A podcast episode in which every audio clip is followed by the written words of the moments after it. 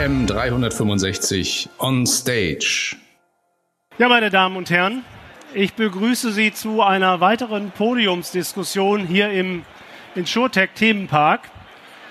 Und zwar werden wir uns äh, heute Nachmittag nochmal im Grunde abrunden zu den Vorträgen, die Sie vorher gehört haben mit dem Thema Daten als äh, Öl der Zukunft, als Quelle für Erfolg beschäftigen.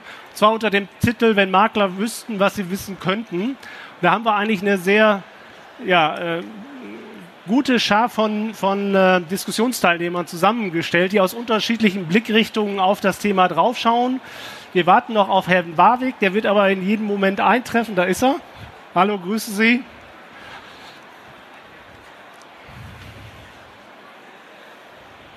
Dann sind wir auch komplett. Dann fange ich einfach mal kurz an, die Kollegen vorzustellen. Wir haben noch nicht fünf vor. Reden wir gleich. Alles gut. Okay, alle sind da. Wunderbar. Ich fange vielleicht mal kurz mit der Vorstellung unserer Diskussionsteilnehmer an. Da haben wir einmal hier vorne Dietmar Schmidt der im Grunde ja, ich habe mal gesagt, äh, ihn gefragt, ob ich ihn Datenfuchs nennen darf. Ich glaube, er beschäftigt sich seit 20, 25 Jahren sehr intensiv mit dem Thema Daten, Datenauswertungen und hat aber auch entsprechend zu publiziert und ist, glaube ich, ein ganz erfahrener Praktiker, wie man eben Daten für den Vertrieb, für das Maklergeschäft nutzen kann. Neben ihm Kai Kutlinski, Vertriebsvorstand, auch natürlich jemand, der sich mit diesem Thema sehr intensiv beschäftigt, vor dem Hintergrund, was kann man tun aus Sicht eines Versicherers, um den Vertriebspartnern auch an dieser Stelle der Daten entsprechenden Service äh, zu liefern. Glaube ich, ein Thema, was dann möglicherweise Herrn Butzlaff Ihnen ja hilft. Ja, Sie sind hier auf dem Podium heute so ein bisschen in, Sie haben gesagt, Sie haben mehrere Rollen, heute aber in der Rolle des Praktikers der das anwendet. Sie arbeiten äh, für Tekis und Horbach und nehmen so ein bisschen die Rolle des Vermittlers ein, der letztlich diese Unterstützung, diese Daten und die Chancen der Daten nutzen will. Herr Stralek von Salesforce. Salesforce ja ein äh, ganz mächtiges Werk, CRM-System, im Grunde Technologie, die dort zur Verfügung gestellt wird, um entsprechende Daten zu nutzen, äh, Kundenbetreuungsprogramme aufzubauen etc. Ja. Glaube ich hier mit der Firma Salesforce aus den USA ansässig, aber sie betreuen hier in Deutschland eben die Branche der Finanzdienstleister. Ja, Tobias Warwick von HDI, auch in der Rolle des, des Vertriebsvorstandes heute hier mit der gleichen Fragestellung wahrscheinlich unterwegs wie Herr Kudlinski. Wie kann man die Vermittler unterstützen von Seiten der Versicherer, mehr aus den Daten äh, äh, an Nutzen zu ziehen, entsprechend äh, damit auch das Geschäft zu forcieren. Und last but not least, Herr Welzer von W&W Brennpool. Ich glaube, Sie formulieren Ihr Geschäftsmodell so, dass Brennpool, W&W Brennpool Tochterunternehmen im W&W-Konzern im Grunde die Dachmarke oder das Dach ist für alle modernen digitalen Geschäftsmodelle. Verschiedene Markenaktivitäten befinden sich darunter. Ich glaube, eins der bekanntesten ist Adam Riese, mit dem Sie dann ja sozusagen in den Direktmarkt mit eingestiegen sind. Ja, die Frage, mit der wir jetzt eigentlich vielleicht mal beginnen möchten, vielleicht bei, bei Dietmar Schmidt auch, was muss man eigentlich als, als Makler tun aus Ihrer Sicht, aus Ihrer Erfahrung heraus, um die Daten nutzbar zu machen und da erste Erfolge raus zu generieren. Denn ich glaube, aus Sicht der, der Vertriebspartner, der Vermittler, ist das oftmals ein sehr weiter Weg, dort Erfolge rauszuholen. Wo sehen Sie die größten, größten Lücken oder die besten Ansatzpunkte? Was wäre Ihre Empfehlung da? Hören Sie mich? Ja. Ja, ich grüße Sie. Ich würde als erstes gerne mal wissen, wer ist denn hier Makler in der Runde? Wer kommt von der Versicherung? Und von dem Pool? Und wer von nichts von dem allem? okay. Äh, die gute Nachricht, glaube ich, auf Ihre Frage ist, es sind immer diese gleichen 66 Millionen Personen in Deutschland über 18, die alle interessieren. Und die 3,4 Millionen Firmen. Und alle sind hinter denen her, in, jeder, in der Versicherung, in der Bank, in der Telco und machen alle das Gleiche und versuchen diese Daten irgendwie zu, für sich zu erschließen.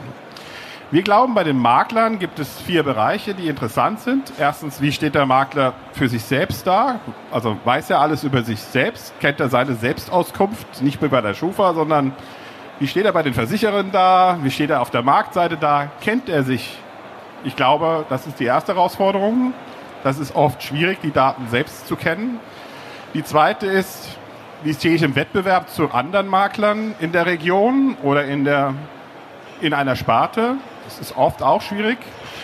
Die dritte ist, wie kann ich meine Bestandsdaten Kunden nutzen, um zu erkennen, wer von meinen Kunden hat noch ein Potenzial. Ich kann eh nur 20 Prozent richtig betreuen, 80 Prozent nicht. Wie kann ich die 80 Prozent möglichst automatisiert digital erfassen und wenn dort ein neuer Geschäftsführer ist oder eine Veränderung, die für mich relevant ist, kann ich das nutzen in der vertrieblichen Ansprache.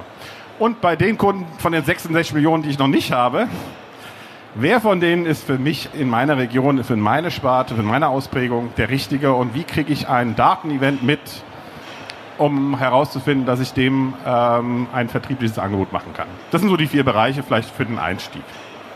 Ja, vielen Dank, Herr Schmidt ich will mal gleich zu, zu Ihnen vielleicht, Herr Butzlaff, äh, schwenken, wenn Sie mal das Mikrofon nehmen. Und zwar jetzt hat Herr Schmidt ja so ein bisschen gesagt, die Anwendungsbereiche. Sie sind Praktiker, waren sechs Jahre lang auch, auch Makler und selber tätig. Sind das aus Ihrer Sicht auch die Punkte oder würden Sie sagen, wir haben eher ein Defizit bei, bei Fragen der Infrastruktur, der Technologie oder ist es eine Anwendungsfrage? Was ist so Ihre Beobachtung auch aus, aus äh, Ihrer Praxis, die Sie täglich erleben? Also erstmal freue ich mich, dass ich in diesem Jahr schon viel, viel mehr Dienstleister sehe, die sich mit Themen wie Bipro, Datenqualität etc. beschäftigen als in den letzten Jahren. Das ist ein Indiz, dass äh, Digitalisierung ja nicht linear funktioniert, sondern exponentiell und wir hier, glaube ich, an einem Punkt stehen, wo wir viel Bewegung sehen werden. Das wird das nächste Megathema der nächsten ein, zwei Jahre sein. Aber das muss auch passieren, weil mal ganz ehrlich, wir reden in diesem Land darüber, dass Roboter Gehirne operieren und 80 Prozent der Makler wissen nicht, ob in der BAV eine Dynamik ist oder nicht, weil wir die Bipro-Lieferung nicht im Griff haben. Das ist die Realität. Da trifft äh, Anspruch 4.0 auf Praxis 2.0 und hier erst einmal anzufangen, von Versichererseite aus eine vernünftige Vertragsdatenqualität aufzusetzen, wirklich in Bipro äh, zu investieren und dann eben auch das zu Ende zu gehen und nicht brutto und netto bei den BUs zu verwechseln in der Datenlieferung und jedes Mal muss ich wieder neu gucken, ob alles stimmt. Das sind so ganz praxis, praxisorientierte Hands-on-Themen, ähm, die von Seiten Versicherern kommen, Dokumentenaustausch in Echtzeit, Störfallmanagement in Echtzeit. Das sind die Investitionen, die wir von Versichererseite aus brauchen, um einfach einen guten Job beim Kunden zu machen. Und die zweite Notwendigkeit ist hört eben sich, auch... Hört sich bis jetzt noch nicht so sexy an, aber das ist fixe Basics. Das ist ne? harte Arbeit. Das Ja. ist, wir, wir, die, diese, der Trend, dass wir hier sehen, dass es nun Kundenportale gibt, noch eine App, noch ein funkelndes Gadget. Dieser Trend ist dieses Jahr, denke ich mal, hier nicht so sehr zu sehen, sondern es geht um Fundamentalarbeit. Was muss ich an Daten haben, um gut für meinen Kunden da zu sein? Und der zweite Punkt ist, was muss ich als Vermittler bei mir verändern? Kein Kunde ins System ohne Mobilfunknummer, ohne E-Mail-Adresse, ohne Geschäftsadresse, keine Fragmentierung von Daten auf drei Pool-Lösungen, wo ich keine Kontakthistorie mehr hinkriege in der Zukunft. Das sind die Themen, wo wir auch Veränderungen im, und Umdenken ähm, in der Vermittlerschaft brauchen. Okay.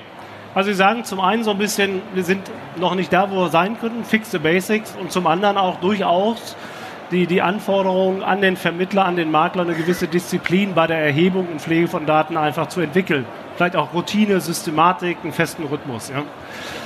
Aus Ihrer Sicht vielleicht der, der Versicherer, ich weiß nicht, wer da gleich als erstes darauf antworten möchte, Herr Wagel, Herr Ku- Kuklinski.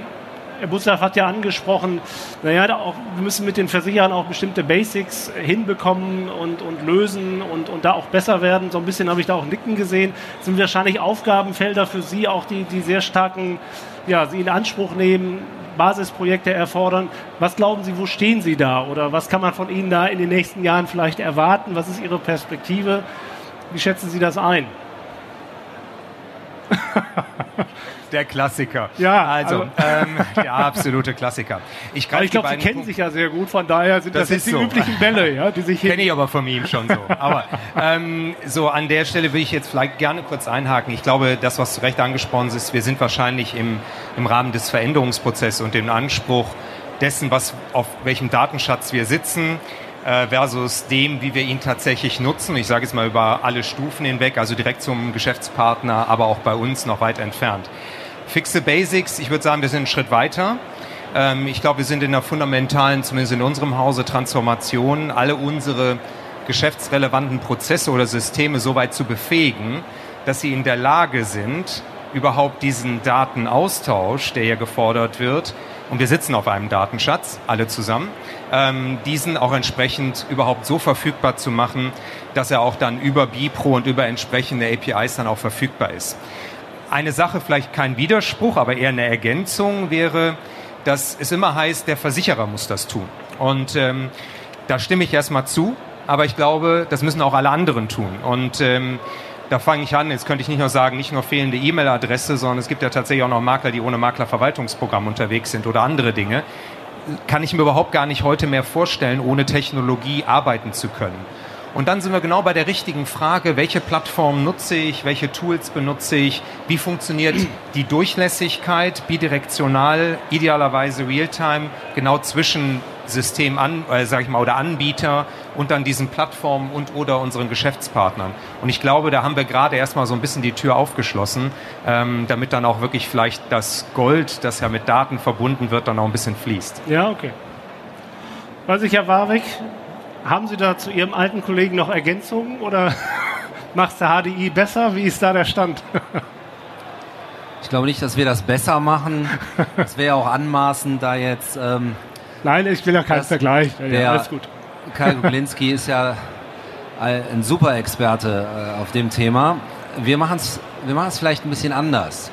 Wir machen es nicht besser, vielleicht, vielleicht aber auch nicht. Wir machen es ein bisschen anders. Also Bipro ist ja, wir brauchen ja nicht über Bipro zu sprechen, das ist alternativlos. Also das ist völlig klar. Und wir versuchen, das eher operativer mit den Maklern zu machen.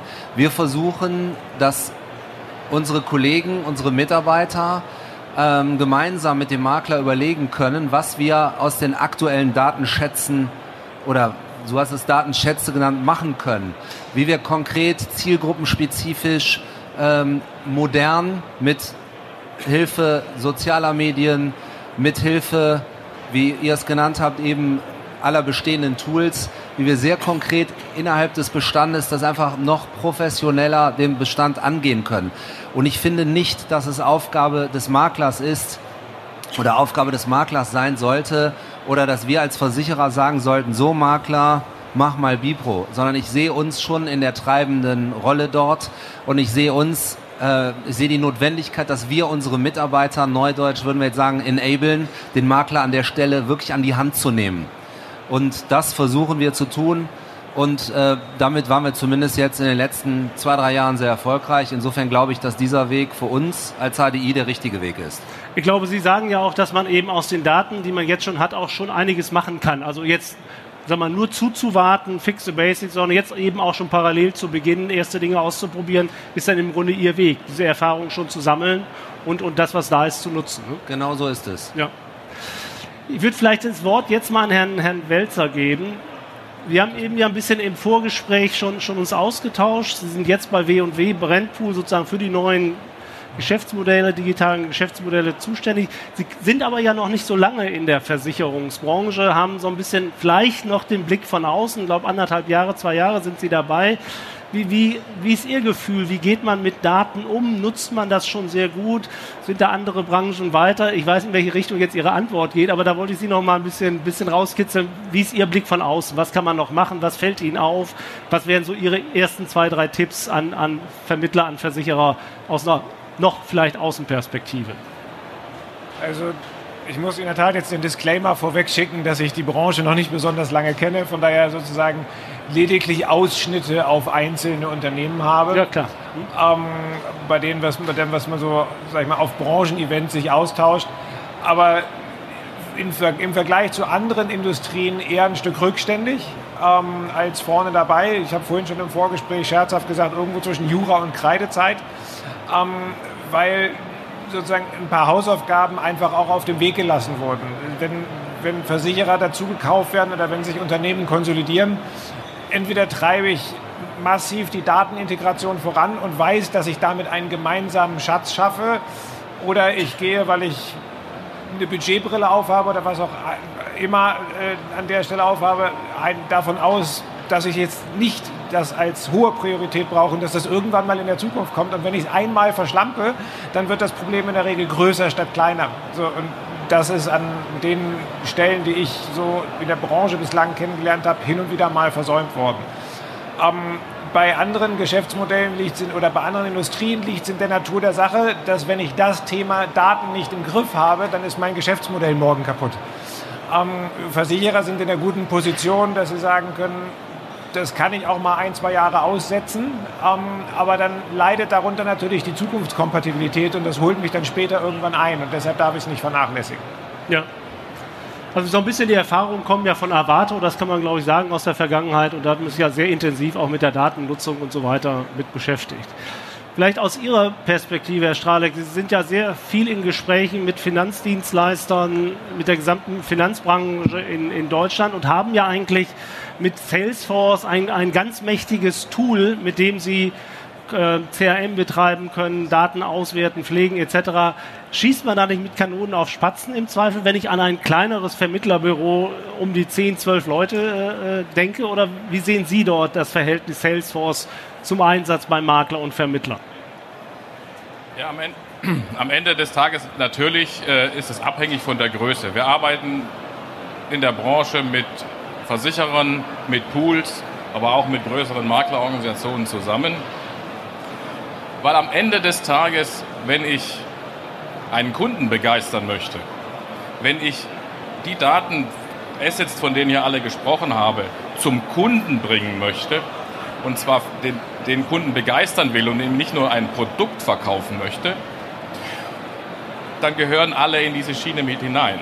Ja, und Salesforce ist nicht nur ein CRM-System, wo ich sage, okay, wunderbar, mein Außendienst kann damit ähm, seine Customer Relation Management managen.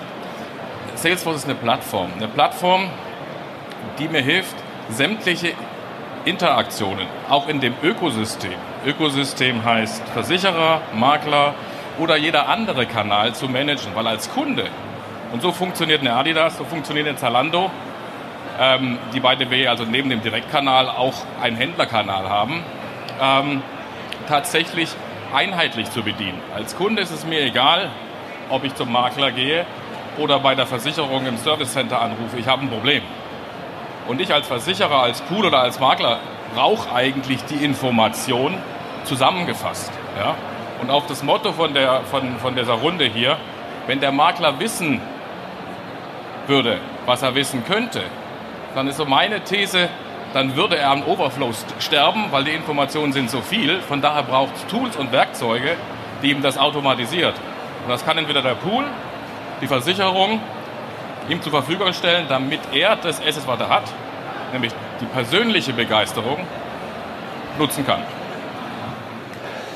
Ich glaube, Herr Butzlaff, Sie hatten ja auch so ein bisschen mal überlegt oder wir hatten darüber gesprochen, wir sprechen ja vielleicht über die Frage Infrastruktur. Wenn Herr Strahleck mit, mit Salesforce so ein bisschen für Infrastruktur und Technologie steht, ist das, sagen wir, das mächtige Tool. Sie hatten auch gesagt, vielleicht gibt es ja auch kleinere Lösungen, die man sich als Makler schon mal zusammenbringen kann. Ich weiß nicht, ob Sie das nochmal teilen wollen mit der Runde. Ich fand das eben ganz interessant. Ähm, also ich glaube, das Wichtige ist, dass man eine Plattform hat, auf der die Daten zusammenfließen. Weil wenn wir die Impulse für einen Kunden nur von einer Versicherung äh, generieren lassen, dann haben wir halt nicht den Kunden in der Betrachtung, sondern dann haben wir den Haftpflichtversicherungskunden in der Betrachtung. Wir wollen ja. aber einen ganzheitlichen Blick auf den Kunden bekommen. Ähm, und da gibt es Tools, ich will jetzt keine Namen nennen, die, bei denen man sich für eine Lizenzgebühr anmelden kann, um dann Daten aufzubereiten und zu konsolidieren. Ich glaube, am Ende muss die Betrachtung des Vermittlers auf den gesamten Kunden laufen und nicht auf einen Produktaspekt dieses Kunden. Wir haben intensive Kundenbefragungen gemacht, darauf kommt es ja an und daraus kommt raus, wenn wir unser Versprechen wahr machen wollen, beim Kunden zu bleiben, dann sagen uns die Kunden, ich möchte auch nach der Vertragsunterschrift gewertschätzt werden. Komm auf mich zu mit wichtigen Themen. Aber nerv nicht, indem du anrufst und sagst, wir müssen uns mal zusammensetzen und deinen Ordner durchgehen, sondern dann komm mit einem ganz konkreten Nutzen auf mich zu. Und hier kommt dann eben der Datenschatz ins Spiel, dass wir ihn anrufen und datengesteuert sagen können, pass auf, ich weiß, obwohl ich, das, und das könnte eben der Haftpflichtversicherer nicht, ähm, wenn der, ich möchte mit dir über deine Kfz-Versicherung reden, weil ich weiß aus deiner Krankenversicherung, dass deine Tochter in drei Monaten 17 wird und deswegen müssen wir uns über das Thema betreutes äh, Fahren Gedanken machen. Das sind die Konnektivitäten, die man nicht hinkriegt, wenn man Daten äh, fragmentiert und darum Datenhaltung an einem Punkt als elementar wichtiger äh, Punkt oder dass man irgendwann einen Kunden anruft und nicht sagt, ich möchte mal mit dir ein Jahresgespräch führen, sondern dass man sagt, in deiner in deinem Postleitzahlgebiet gab es im letzten Jahr fünfmal mehr Stürme der Kategorie 5 als in den letzten zehn Jahren davor. Lass uns mal darüber nachdenken, wie deine Elementarschadenversicherung überhaupt aussieht. Das sind konkrete datengetriebene Nutzenaspekte, die man in der Zukunft ernten muss, weil ähm, mit ich rufe mal eben an und versuche einen Termin zu kriegen, werden wir in der Zukunft den Bedürfnissen unseres Kunden nicht mehr entsprechen können.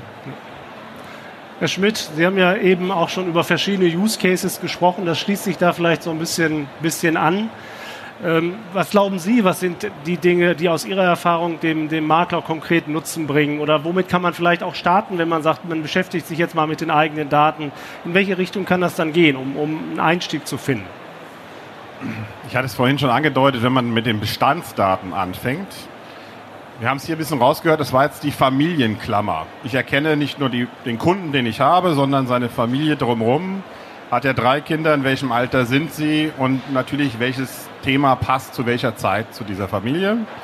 Das ist jetzt das Einfachste auf der Geburt. Das nennen wir Familienklammer. Dazu müssen Sie den Haushalt erkennen. Bei den top betreuten Kunden machen Sie das alle, aber bei den nicht betreuten wissen Sie es nicht. Und deswegen muss man die Daten anspielen, um Familiendatenereignisse zu erkennen. Dazu zählt auch Umzüge und alles, was dazugehört. Dann gibt es das Thema Funktionsträger, kann ich auch noch raten, hat eine E Plus vor etwa zehn Jahren schon gemacht. Die Versicherungsbranche ist da noch ein bisschen zurück. Letztendlich eine Kampagne auf Dietmar Schmidt als Privatperson, als Kunde, ist aber auch Funktionsträger eines 50-Mann-Unternehmens, was letztendlich über Empfehlung auch wieder interessant für den ist. Ich habe eine BAV bei einem Versicherer oder was auch immer, werde aber nicht angesprochen als Funktionsträger, also muss ich ihn in dieser Klammer erkennen, der ist auch noch Funktionsträger, ist bei mir als Privatkunde im Bestand drin. Lass uns mal eine Kampagne auf Funktionsträger machen. Oder umgekehrt, ich habe den Geschäftsführer als Funktionsträger, warum ist die Familie nicht drin? Und so weiter.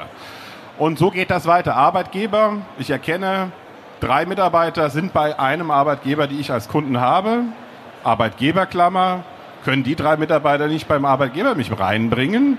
ich gebe denen irgendetwas dafür und nutze dieses Empfehlungsmarketing. Dazu muss ich aber den Arbeitgeber als Zielgröße erkennen in meinen Daten. Das sind nur so drei Beispiele dazu. Also Familienklammer, Funktionsträgerklammer und Arbeitgeberklammer im Bestand.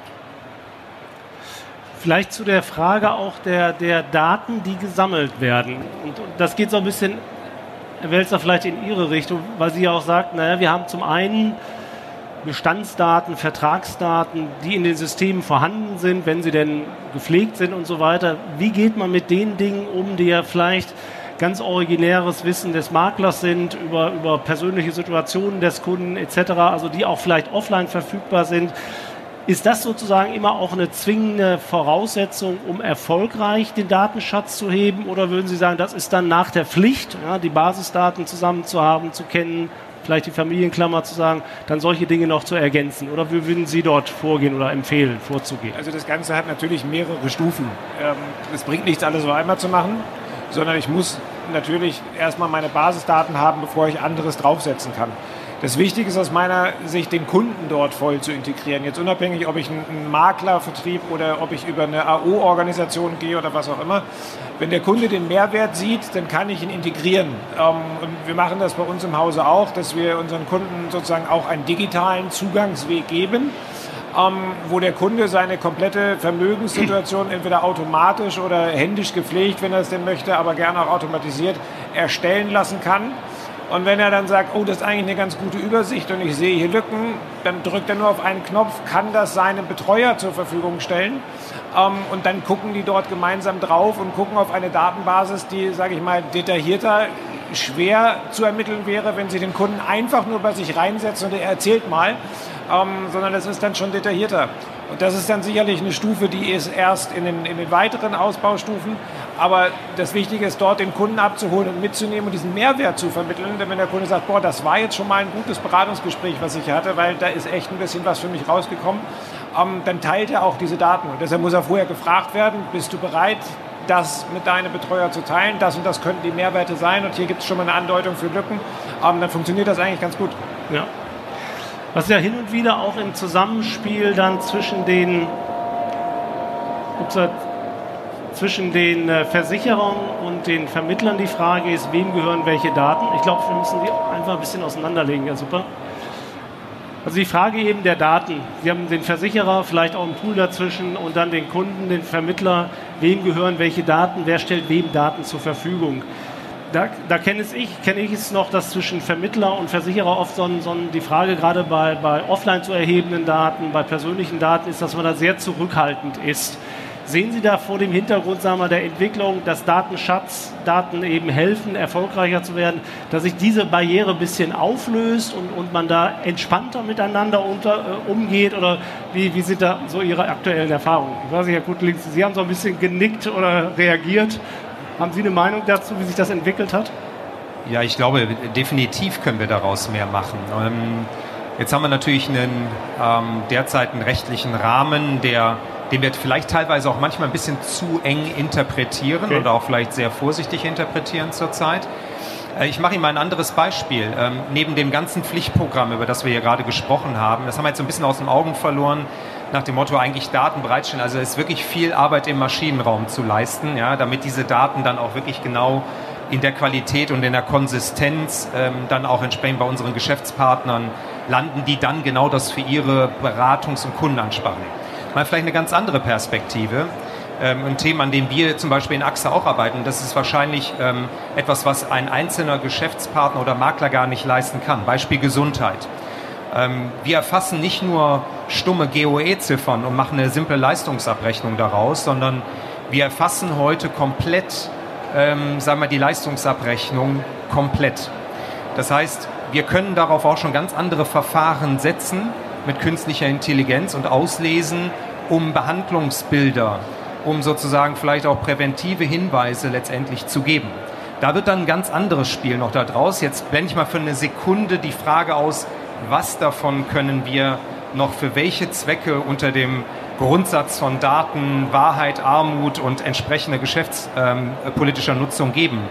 Aber da können wir richtig viel äh, mehr Nutzen und Zusatznutzen spielen, weil das, diese Kompetenz hat der Versicherer im Zweifelsfall oder kann sie vorhalten und kann dann proaktive Hinweise geben oder auch dem Endkunden direkt äh, zum Beispiel auch Behandlungsversionen, Case Management, einen Coach an die Seite stellen etc. An solchen Dingen arbeiten wir sehr konkret, ähm, weil wir daran dann glauben, da können wir dann wirklich ein Partner sein.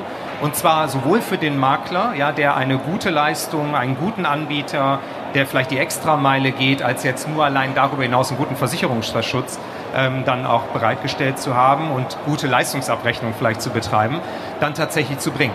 Das ist heute schon da. Ja, also das können wir oder wir beginnen darin zu lernen, formulieren wir es mal so, um solche Dinge zu machen. Das ist eine ganz andere, äh, vielleicht noch Perspektive, über die wir parallel schon reden. Nichtsdestotrotz, ich glaube, das ist ja das, was wir einhellig hören. Wir haben noch so unglaublich viel Basisarbeit zu leisten. Da sollten wir auch selbstkritisch mit umgehen, äh, sodass wir heute, nehmen wir mal ein Beispiel wie AXA, das als Vollsortimenter über alle Sparten hinweg alle Daten mal zu dem Kunden, der dann vielleicht zu einer 360-Grad-Kundensicht äh, zusammengeführt wird, äh, durch welche Tools auch immer auf Seiten des Geschäftspartners dann zu bereitstellen. Also ich glaube, da haben wir auch noch einen Weg vor uns, aber ich glaube, wir können da viel, viel mehr leisten. Ja, ich weiß nicht, Herr Warwick, aus Ihrer Perspektive etwas zu ergänzen. HDI, also diese Frage wieder Daten, Datenhoheit des Vermittlers versus Datenspektrum des Versicherers weil vielleicht kann das ja gleich auch nochmal Herr Strahleck ergänzen. Daten bekommen der Jande Kraft, wenn ich möglichst viele zusammen in einen großen Auswertungstool zusammenbringen kann und da wirklich was rausmachen kann. Ich weiß, gibt es da eine Entwicklung bei Ihnen im Haus? Sie hatten eben in dem Zusammenhang auch nach Transparenz gefragt, wie das in der, in der Zukunft ist, wie das jetzt gelebt wird. Also da haben wir eine sehr klare Meinung, dass wir sagen, etwas zurückhalten an Daten, das halte ich nicht für zeitgemäß. Wir sind im Zeitalter von PSD 2 die Transparenz wird immer größer. PSD2 ist für uns ähm, als führender Bankissuer natürlich extrem, ein extrem wichtiges Thema. Aber ich finde die Frage viel spannender. Wie können wir in die Interaktion mit dem Kunden gehen und daraus Mehrwerte für den Makler und den Versicherer finden? Ich finde das viel spannender, als hier zu überlegen, aus welchen Gründen äh, schaffen wir irgendwelche Transparenzen nicht. Also die Frage finde ich ehrlich gesagt veraltert, denn die Transparenz ist ein absolutes Muss. Und ich bin mir auch sicher, dass im Maklervertrieb, wenn wir einen Schritt weiter denken, die ganzen Produktlösungen viel transparenter werden, dass ein Vergleicher beim Makler innerhalb von Produkten, von voll digitalen Produkten zum absoluten Standard gehören muss in der Zukunft. Denn wer sich diesem Vergleich nicht stellt, der hat am Markt ja nichts zu suchen.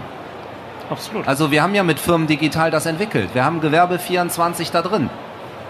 Und äh, das wird hervorragend angenommen. Das bestätigt uns genau den Weg weiterzugehen.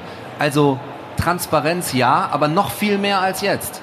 Und ich möchte gar nicht diskutieren, wer welche Datenhoheit hat. Alles im Rahmen der Datenschutz, des Datenschutzrechtes, was natürlich in Deutschland leider ausgeprägter ist als in fast allen anderen Ländern auf der Ja. Welt. Also Sie sagen, diese, diese Lücke, wenn es die denn mal gab, dringend zu überwinden und die Dinge zusammenzutun und dann wirklich nach vorne zu gucken. Absolut. Ne? Ja. Weiß ich, Herr Straleck, aus Ihrer Perspektive, jetzt sprachen ja so ein bisschen äh, Herr Kuklinski auch an, dass es eben auch noch viel Basisarbeit zu leisten ist. Sie haben ja auch Systeme wahrscheinlich in unterschiedlichen Häusern, wo Sie in Gesprächen sind, inst installieren und ähnliches. Äh, kommen Sie da bei Versicherern gut voran oder wie würden Sie das beschreiben? Das ist, das ist eine, jetzt muss ich aufpassen, was ich sage. Ja klar. Ähm, wir kommen sehr gut voran äh, und es gibt sehr viele positive Diskussionen. Und was Herr Warwick gesagt hat, war schon sehr progressiv. Es sind noch nicht viele Versicherer in der progressiven Sichtweise, weil im Endeffekt genau darum geht es. Geht jetzt nicht, wer ownt die Daten, sondern es geht um den Kunden und wer managt die Interaktion. Ja, äh, weil am Ende des Tages, wenn ich Daten habe und ich ermittle über irgendeine wunderbare, hochkomplexe künstliche Intelligenz Erkenntnisse, dann bringen die mir gar nichts. Ich muss die Erkenntnisse zum Kunden bringen. Ja, äh, und idealerweise, weil ich rede ja bei einem großen Makler nicht über einen Bestand von 20 Leuten, sondern von Tausenden, idealerweise muss ich da viel Automatisierung betreiben. Und ich muss mich viel in die Rolle des Kunden versetzen. So mal ganz banale Geschichte. Ja, der Klassiker mit Weihnachtskarte, das kennt jeder. Aber hat sich schon mal irgendjemand hier ehrlich bedankt bei dem Kunden dass es für das Geschäft, nachdem die Zahlung eingetroffen ist? Ähm, aber das sind Sachen, die dazu führen, dass die Kunden begeistert sind, unerwartet sind. Hoch, meine Versicherung hat sich bei mir bedankt. Äh, oder mein Makler. Ja, äh, und genau darum geht's. Was ist eigentlich notwendig in der Interaktion? Und da ist, ich nenne das mal Ökosystem wichtig. Und da müssen Regeln entstehen, weil die Technologie, die ist da. Herr Warwick? Genau, ist una unabgesprochen. unabgesprochen. Sie sprechen mir aus der Seele. Und ich will nur noch einen draufsetzen. Er hat sich auch Wir- richtig gelobt, ne? Ja, ein Traum. ähm, ich will noch einen Schritt weiter gehen.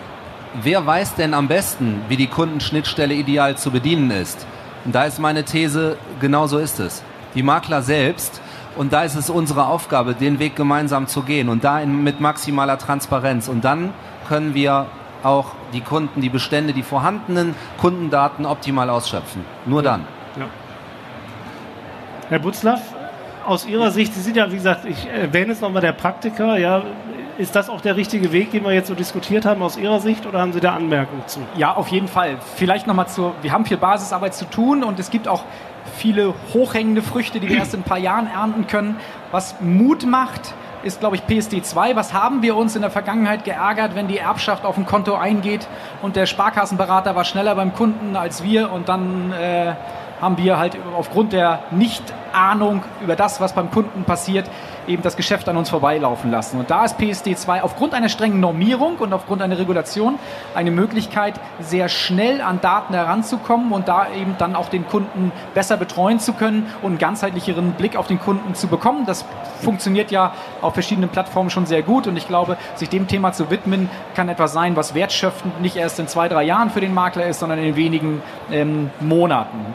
Ein Punkt, den ich ein Stück weit kritisch sehe, ist, dass Versicherer, ähm, wenn sie viele Daten über den Kunden haben, in der Vergangenheit Kundenschutz extrem ernst genommen haben in der analogen Welt, aber in der digitalen Welt auf einmal sagen, ach, dann mache ich doch mal eine Kunden-App und bringe sie zum Kunden und wenn er sich dann freiwillig darauf andockt, dann ist es ja, dann kann der, dann ist das eben so. Ich hätte ihm in der Vergangenheit keinen Brief geschickt, aber ich lade ihn ins Kundenportal ein, obwohl ein Makler dazwischen ist. Da sehe ich einen Zwiespalt, wo wir ein Stück weit aufpassen müssen, wer geht mit welchen Informationen an den Kunden heran. Vielleicht will der Makler gar nicht, dass bestimmte digitale Interaktionen vom Versicherer in Richtung Kunden Kunden ähm, lanciert werden. Ich glaube, dass es eine Plattform dazwischen braucht, wo der Vermittler, der am besten weiß, was gut für den Kunden ist, herausgreift, welchen Impuls nehme ich auf und bringe ich zum Kunden, unterstützt natürlich mit durch automatisierte Prozesse.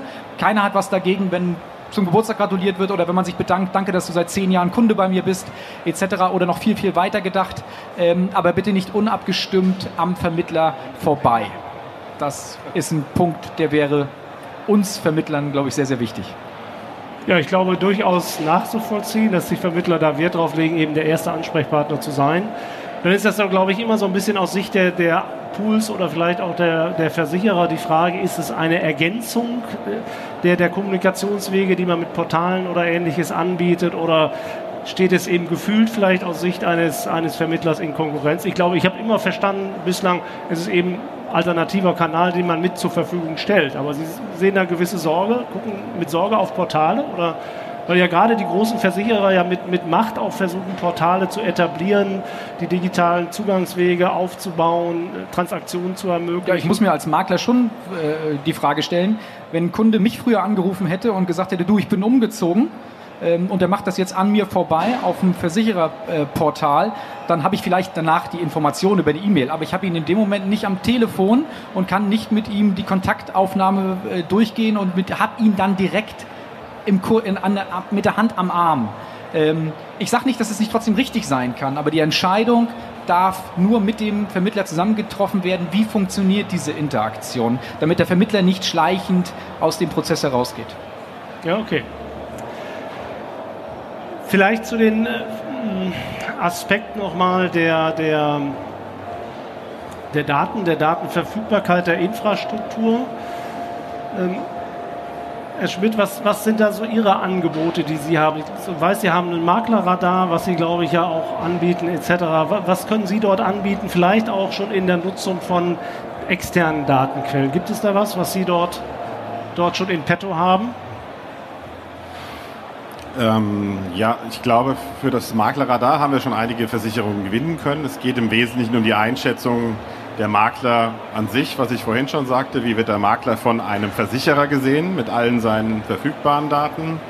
Das hilft in der vertrieblichen Einschätzung, Vertriebseffizienz zu gewinnen.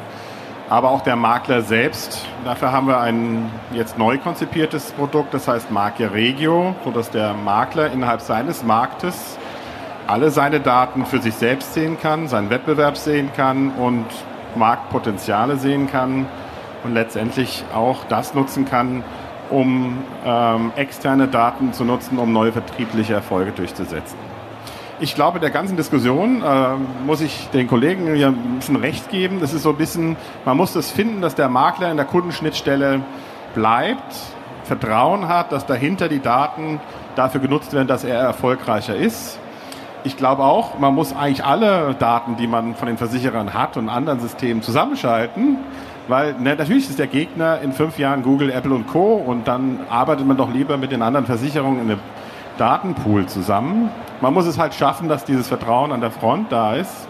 Ich glaube, das ist so ein bisschen der Key. Ich bin jetzt neutral, ich hab, bin nicht Versicherer, nicht Makler, aber das ist zu lösen. Und die Wettbewerber der Zukunft sind in anderen Themen, aber sie sind in der Kundenschnittstelle.